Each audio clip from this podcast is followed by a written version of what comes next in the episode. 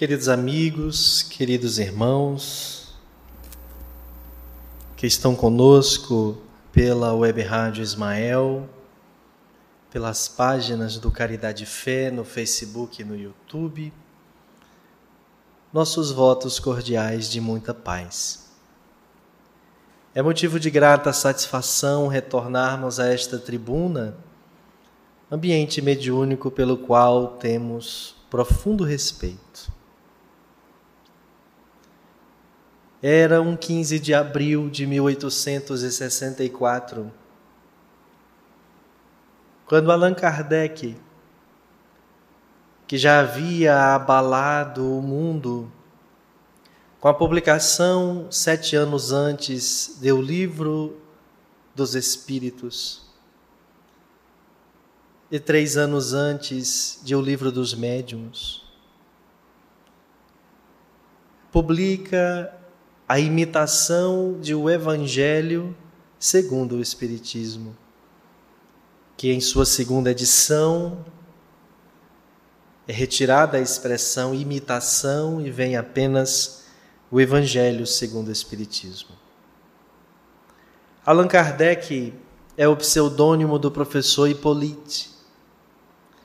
E o professor Hippolyte era pedagogo e como pedagogo, estruturou, organizou todas as obras da codificação dentro de um processo lógico de ascendência da compreensão. Primeiro, as coisas primeiras. Não foi diferente em o Evangelho segundo o Espiritismo.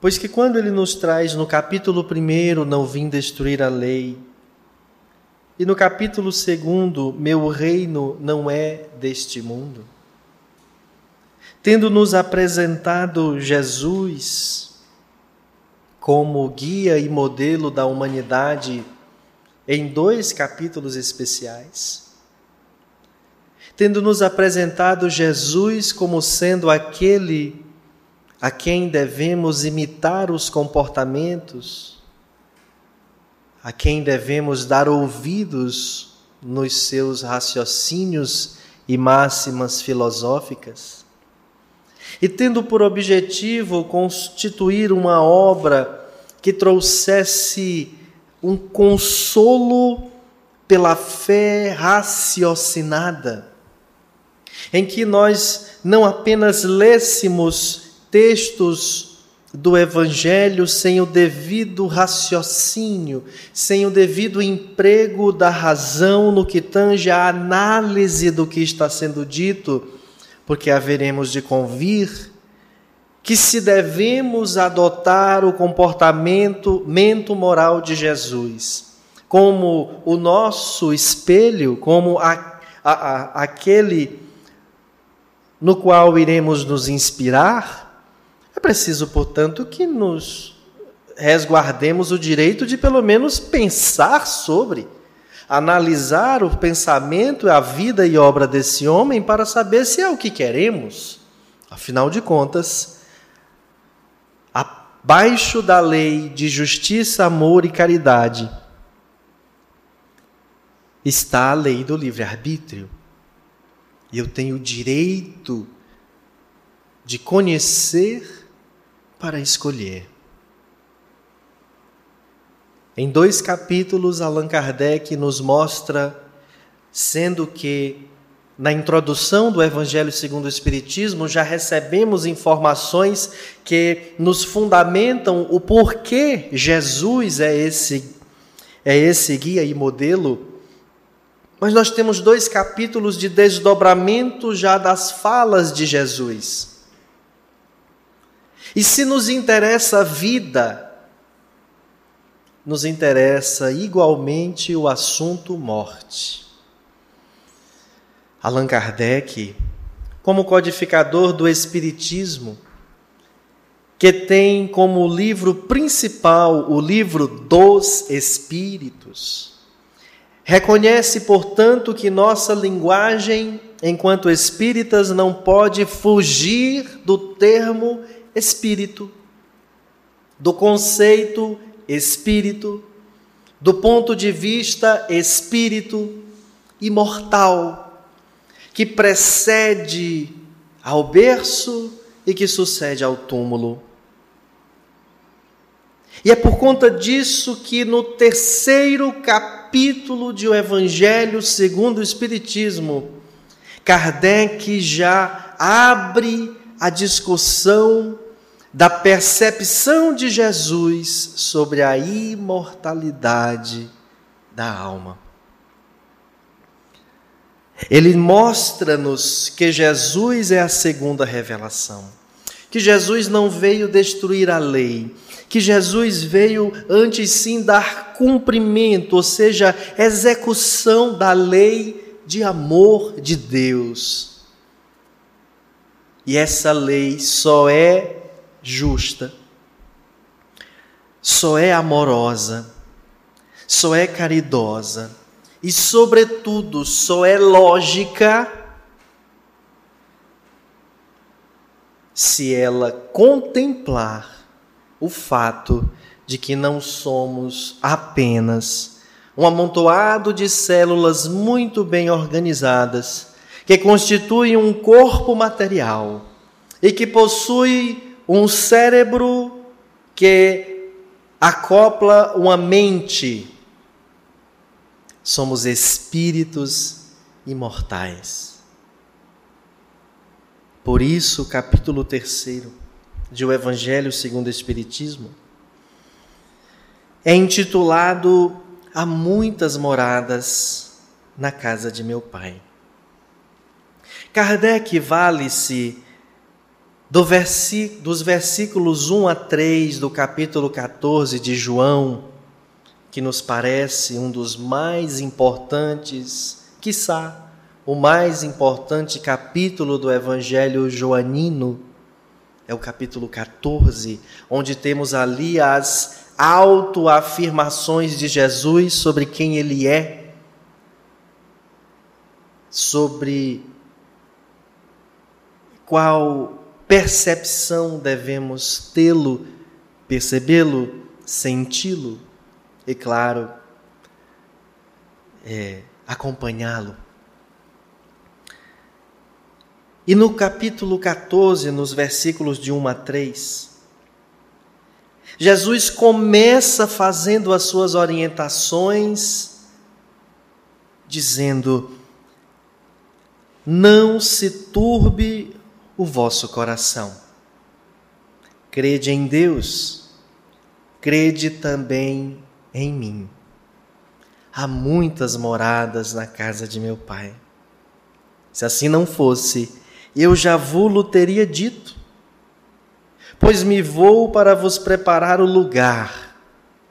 Depois que me tenha ido e que vos houver preparado o lugar, voltarei e vos levarei comigo, a fim de que onde eu estiver, também aí estejais. E o Kardec toma a liberdade de grafar as suas percepções sobre esse assunto. E começa dizendo que a casa do Pai é o universo. As diferentes moradas são os mundos que circulam no espaço infinito e oferecem aos espíritos que neles encarnam estações apropriadas ao seu adiantamento. Aqui na Terra, temos hospitais especializados em saúde mental. Temos hospitais especializados em parto e cuidados neonatais. Temos hospitais especializados em traumas ortopédicos.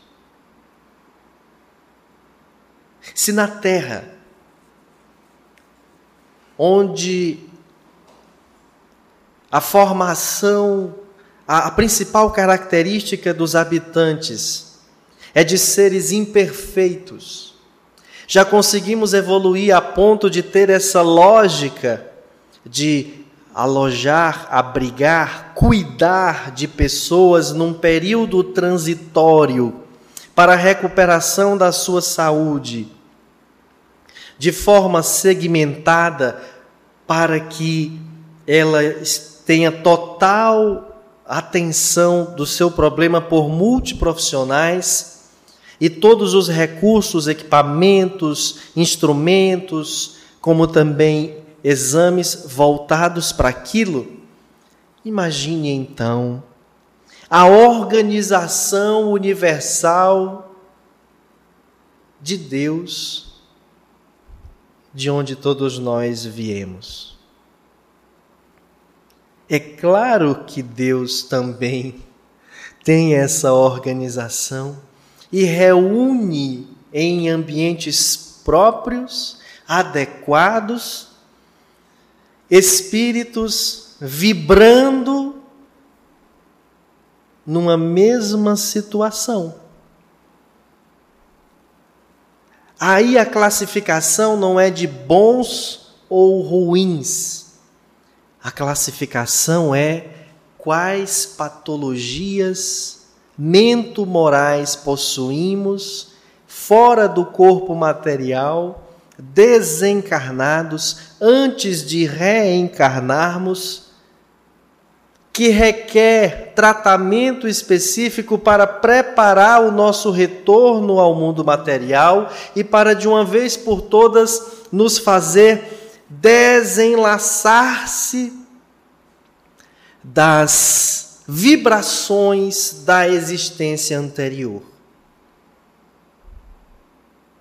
A literatura espírita é rica de exemplos onde os próprios espíritos são os primeiros a dizer que tudo aquilo que nos informam, André Luiz, Manuel Filomeno de Miranda, Humberto de Campos, ainda não é tudo o que realmente tem lá, e nem nossa linguagem tem ainda palavras capazes de descrever instrumentos, situações, circunstâncias do que tem universo afora e nas instâncias em que a condição de habitabilidade é invisível ao olho nu ao olho material e mesmo aos mais sofisticados instrumentos que a ciência terrena já conseguiu desenvolver. Porque os nossos equipamentos só conseguem enxergar aquilo que é material. A célula, o vírus, a bactéria é material. Aquilo que é de dimensão espiritual, nossos instrumentos ainda não enxergam. E em nome dessa dificuldade multimilenar, o materialismo vale-se para propagar a ideia de que só existe a vida física, a vida material. E isso tem feito com que tomemos decisões sempre pautados no quesito terra a terra, aqui, agora.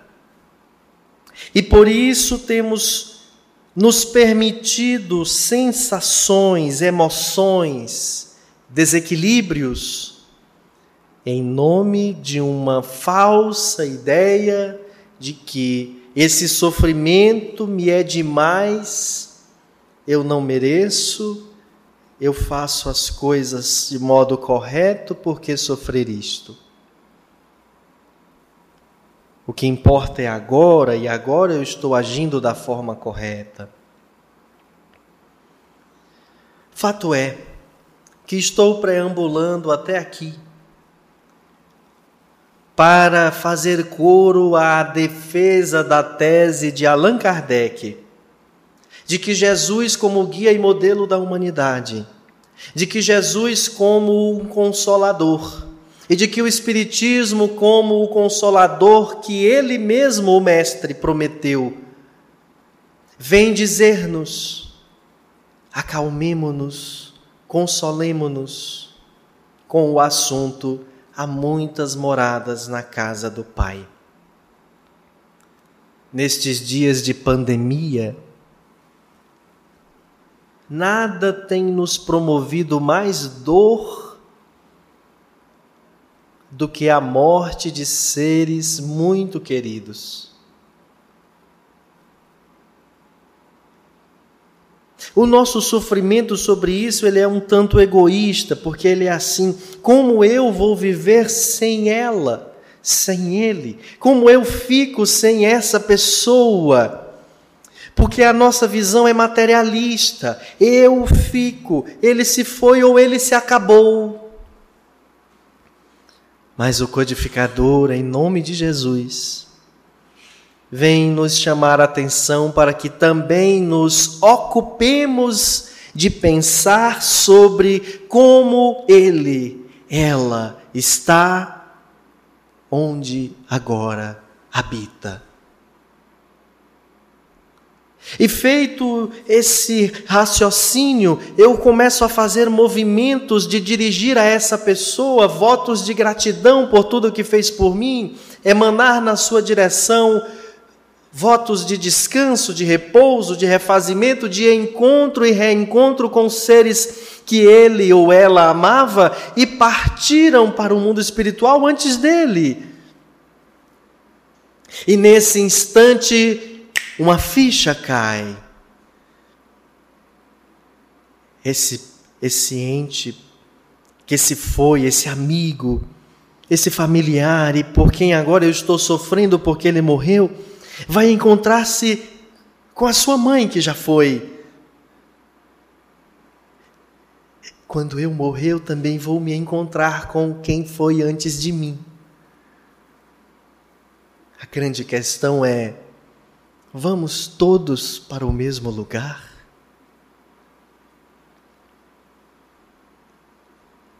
Nosso nossa cultura filosófica, é de uma concepção, de um pensamento, de um cérebro muito mítico.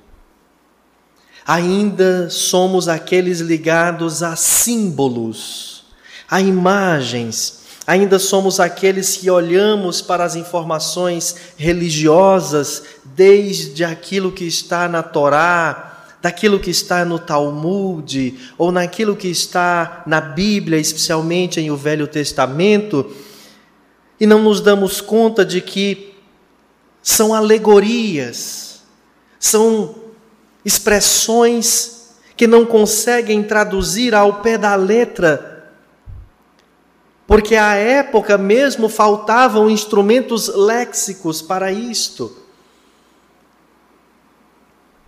E então ficamos divididos entre ciência materialista e religião utópica. E por causa disso sofremos, sofremos muito sem saber se o outro se acabou, se o outro foi para o inferno, está no céu, pela misericórdia divina não estaria no purgatório essa criança que se foi não estaria no limbo?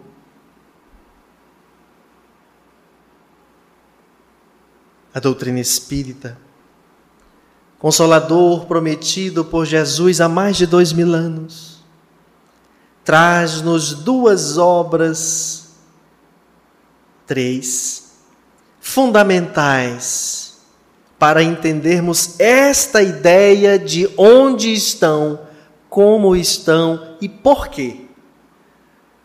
O livro dos Espíritos, o céu e o inferno é um, é um livro. e o Evangelho segundo o Espiritismo. O Evangelho veio primeiro que o céu e o inferno. Mas eu digo porque cito essa obra em segundo, é que nela estão registradas, na sua primeira parte, teses que são um desdobramento das explicações, das respostas que os Espíritos trazem em O Livro dos Espíritos, especialmente na, no livro segundo de O Livro dos Espíritos, que é dividido em quatro, quatro livros, quatro partes, na segunda parte do livro. E a segunda parte do céu e o inferno, que nos traz ali exemplos de diferentes categorias de espíritos, de como eles estavam à época daquelas comunicações no mundo espiritual. E se quando estiver lendo essas comunicações, você por um instante se perguntar, ué, como é que eu sei que isso aqui é verídico? Você vai no livro dos médiuns, o segundo livro publicado por Allan Kardec, e vai descobrir que ele se valeu de um método científico, sério, seguro e de pessoas com um nível de honestidade suficiente para fazê-lo atestar que aquelas comunicações eram verdadeiras. Por causa do método que ele lhe explica lá no livro dos médiuns e de como se davam as suas reuniões. Os convido todos a essas obras. E eu dizia que nesse momento da pandemia, as mortes são as que mais nos chocam. Eles estão onde? Com quem? Fazendo o quê? Sofreram tanto nos dias de adoecimento, intubação,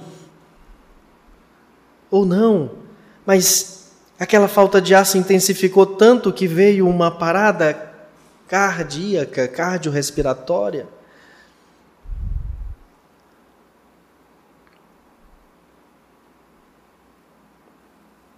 Como essa pessoa estará? E a doutrina vem nos dizer três coisas fundamentais sobre isso, sobre essa pergunta. A primeira, seus corpos estão onde foram enterrados. Suas almas, livres do corpo material, encontram-se numa dimensão extrafísica absolutamente real, que apesar de não poder ser vista e acessada pelo mundo corpóreo, pelo mundo físico, existe e abriga, alberga todos aqueles que deixam para trás o veículo carnal. Você duvida? Espere o dia da sua morte chegar e você vai poder comprovar. Mas uma recomendação: não apresse isso. Deixe para morrer no dia certo, na hora certa. E qual é? Deus sabe. E aí não tem recursos financeiros, recursos técnicos, médicos que impeçam. No dia você vai até se não tiver doente, até se não tiver saído de casa, até se não tivesse acordado. Foi dormir, e acordou morto.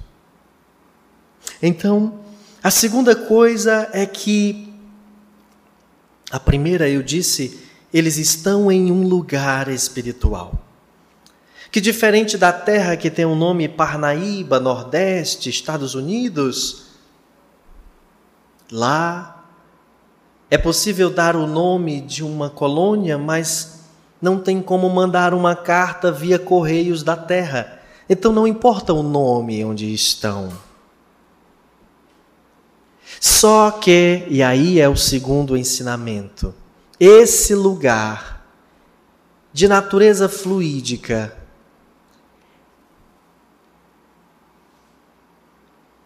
é regido, é constituído por todas as energias emanadas das ideias das emoções e dos sentimentos de cada ser que ali estão.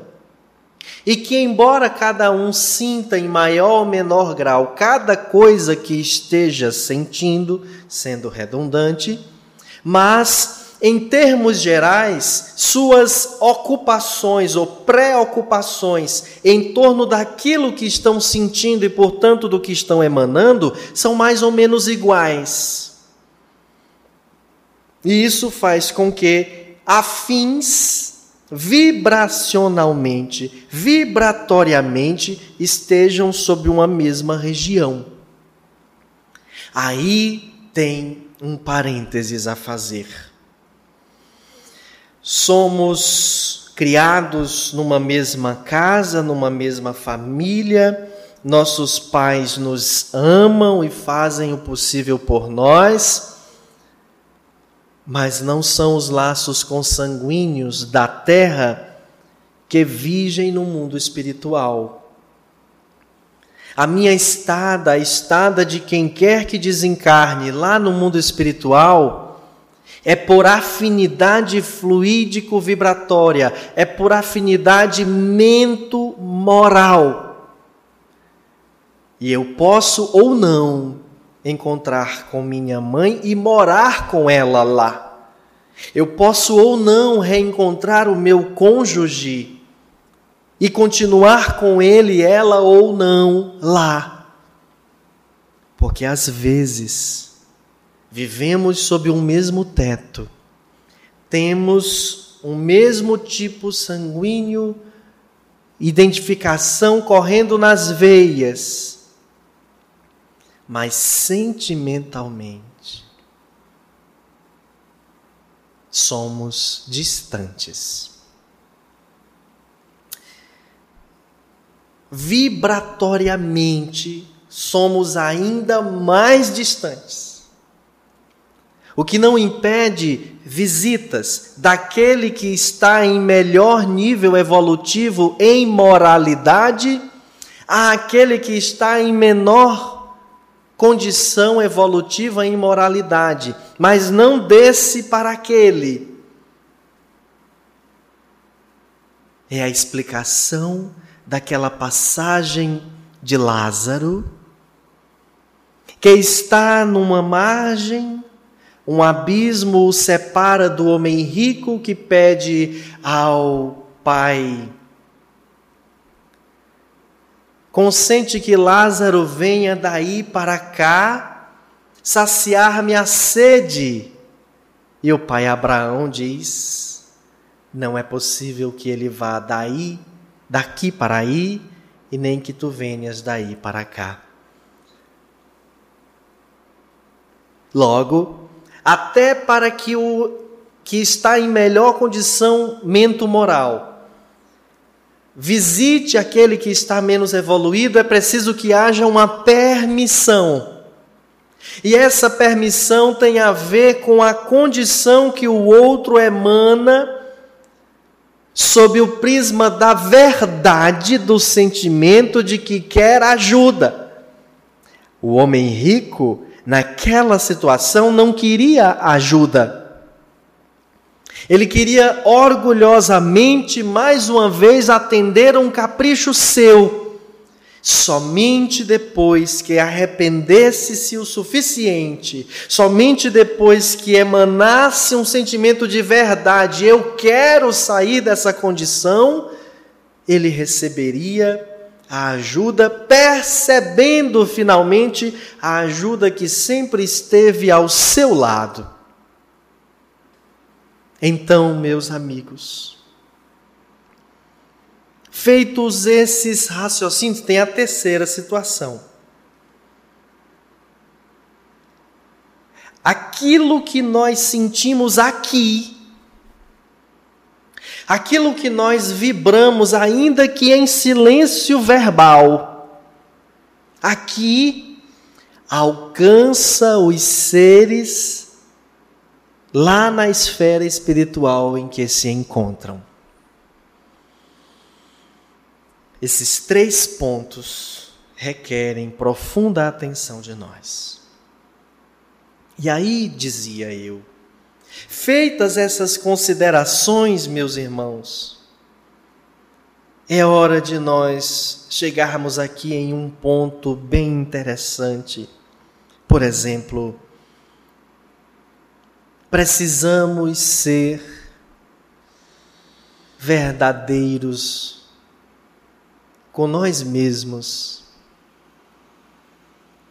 para que nós não nos autossabotemos e com isso potencializemos uma dor que é legítima, mas que perde a sua legitimidade quando nós atribuímos a ela uma uma condição de maturidade advinda dessa postura inverídica da análise. E eu me explico. Sua mãe, seu pai, sua avó, seu avô, seu irmão, seu filho, seu marido, sua esposa, seu grande amigo, seu ídolo. Reunia características, comportamentos que lhe faziam amá-lo, mas também reunia defeitos. Alguns desses defeitos ele dizia insistentemente: sou assim, quem quiser que goste de mim assim, e eu não vou mudar. Quem sente dessa forma, quem se posiciona dessa forma, não é perfeito. Vai se deparar no mundo espiritual com a condição psíquica imantada ao seu redor totalmente atribuída, originada pelo seu modo de ser, de pensar, pelo que verdadeiramente a pessoa é. E se aquela pessoa que eu tanto amava, que comigo era carinhosa, foi quem me educou, foi com quem casei, foi com quem tive filhos, foi como eu, eu, eu organizei as coisas, foi com quem eu cresci, era meu irmão. Esses defeitos não passam incólumes, não ficam invisíveis no mundo espiritual porque esses defeitos são fruto da cota de orgulho e egoísmo que a pessoa tem. E quanto mais orgulhosa e egoísta a pessoa é, mais escuro é o céu do lugar em que ela se encontra mais frio, úmido e pantanoso é o solo do lugar em que ela se encontra.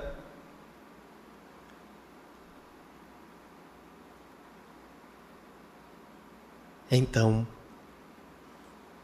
por mais que sintamos falta, por mais que gostemos da pessoa, precisamos reconhecer que ela não era perfeita, como nós também não somos, e temos que, na nossa oração para essa pessoa, nos nossos votos emotivos para essa pessoa, a fim de alcançá-la onde ela está, direcionemos também o pensamento fruto do bom senso, que roga a Deus ajudar aquele familiar, aquele ente, aquele amigo a vencer-se a diminuir o seu orgulho e o seu egoísmo para que possa finalmente enxergar os raios de sol penetrando o lugar em que vive, para que esteja em um bom lugar, para que possa tirar a catarata, a cegueira, a venda que lhe impede de notar os que o amam e que ele também ama, e que estão numa condição melhor que ele, que lhe antecederam o retorno ao mundo espiritual, ao visitá-lo, para que ele possa admitir a existência espiritual. E com isto recuperar-se, refazer-se do transe nada fácil que é sair em definitivo do corpo material, desvinculando-se dele, não da sua história, não das pessoas, mas dos assuntos materiais que os envolviam.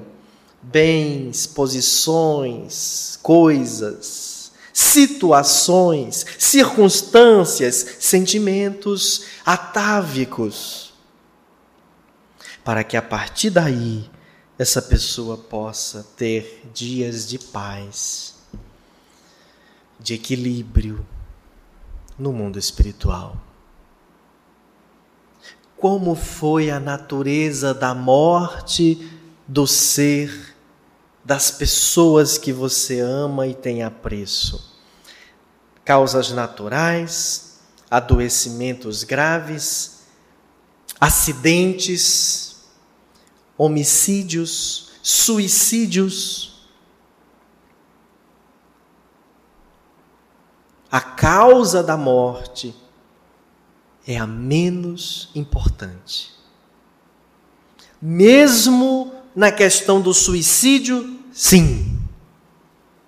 O mais importante é você vibrar para que a pessoa consiga recuperar-se das suas ideias egoístas e orgulhosas. Há muitas moradas na casa do Pai. Cada morada abriga pessoas espíritos, personas, com ideias e sentimentos mais ou menos parecidos em cada um deles, que se diferenciam de um para outro mundo. Aqueles que vibram um pouco mais de amor, certamente se encontram num lugar onde a sensação, a percepção visual, a percepção sensorial é de mais alegria, amenidade, suavidade, sem contudo deixar-se de ocupar com aquilo que é sério, importante. Pensar que há muitas moradas na casa do Pai é pensar nos nossos que se foram e que podem ir a qualquer instante, mas é também pensar sobre nós. Para onde queremos ir? Para onde certamente iremos? Pensar nessa condição de que continuaremos vivos e que lá continuaremos sentindo, pensando, percebendo, desejando como aqui fazíamos, é de certa forma acender a luz amarela da preocupação sobre a gestão que fazemos do tempo.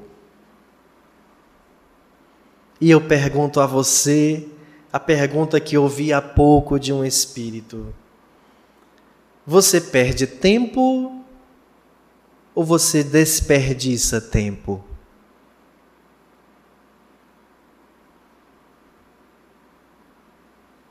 Talvez nós possamos dizer: ah, não, mas perder tempo é criatura que fica deixando as coisas para lá. Será que não é desperdício? Porque ele está com o tempo nas mãos e está deixando de agir e de fazer não será um desperdício? A perda de tempo é ocupar-se com aquilo que não nos serve. Quando é que a gente descobre que não serve? Quando o tempo passou. Não esperemos pelas palestras para sabermos mais sobre esse assunto. Não esperemos pelos congressos, pelas lives, vamos às obras. Não desperdicemos o tempo que nos resta de vida na matéria, independente da idade que você tenha. Vá à fonte daquilo que os palestrantes espíritas ensinam. Aprenda e tire você mesmo as suas conclusões. Modifique-se naquilo que você identifica que precisa. Faça esforços hercúleos na certeza de que vai vencer e compreendendo que não será fácil, não será simples e nem rápido, mas será. Quanto aos nossos que já se foram, a sensação de que não se acabaram nos invade o ânimo, enchendo de alegria, de esperança e de confiança em Deus. Eles estão em algum lugar. Não é no céu, porque não eram santos. E não é um processo material de uma instituição material feita por homens falíveis que vai torná-lo santo no mundo espiritual. Mas eu desejo que esteja bem. Eu torço para que fique bem logo. Para que aí nós possamos ouvir poesias e canções que nos façam recordá-los. Se a voz da noite silenciar, raio de sol vai me levar, raio de sol vai me trazer. Onde estará o meu amor? Ou por que não? Ah, se Deus me ouvisse e mandasse para mim, aquele e aquela que eu amo um dia partiu, deixando a tristeza junto de mim. Ou por que não? Como é que tá aí? De você faz tempo que não ouço nada. Fala um pouco, sua voz está tão calada. Sei que deve estar agora impressionando os anjos com sua risada. Ou podermos pelo menos dizer: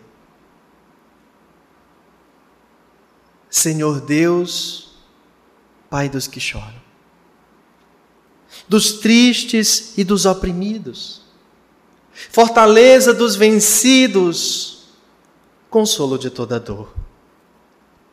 Embora a miséria amarga do pranto dos nossos erros, neste mundo de desterro, clamamos por vosso amor. E clamamos que esse amor alcance a dimensão extrafísica e envolva aqueles que partiram e estão partindo por Covid e por outras coisas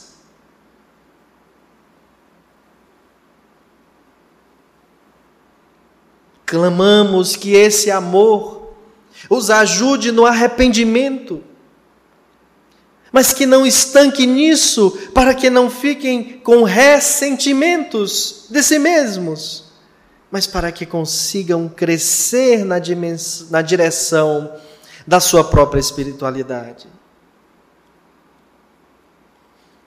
Nas aflições do caminho, na noite mais tormentosa, vossa fonte generosa é o bem, Senhor, que não secará.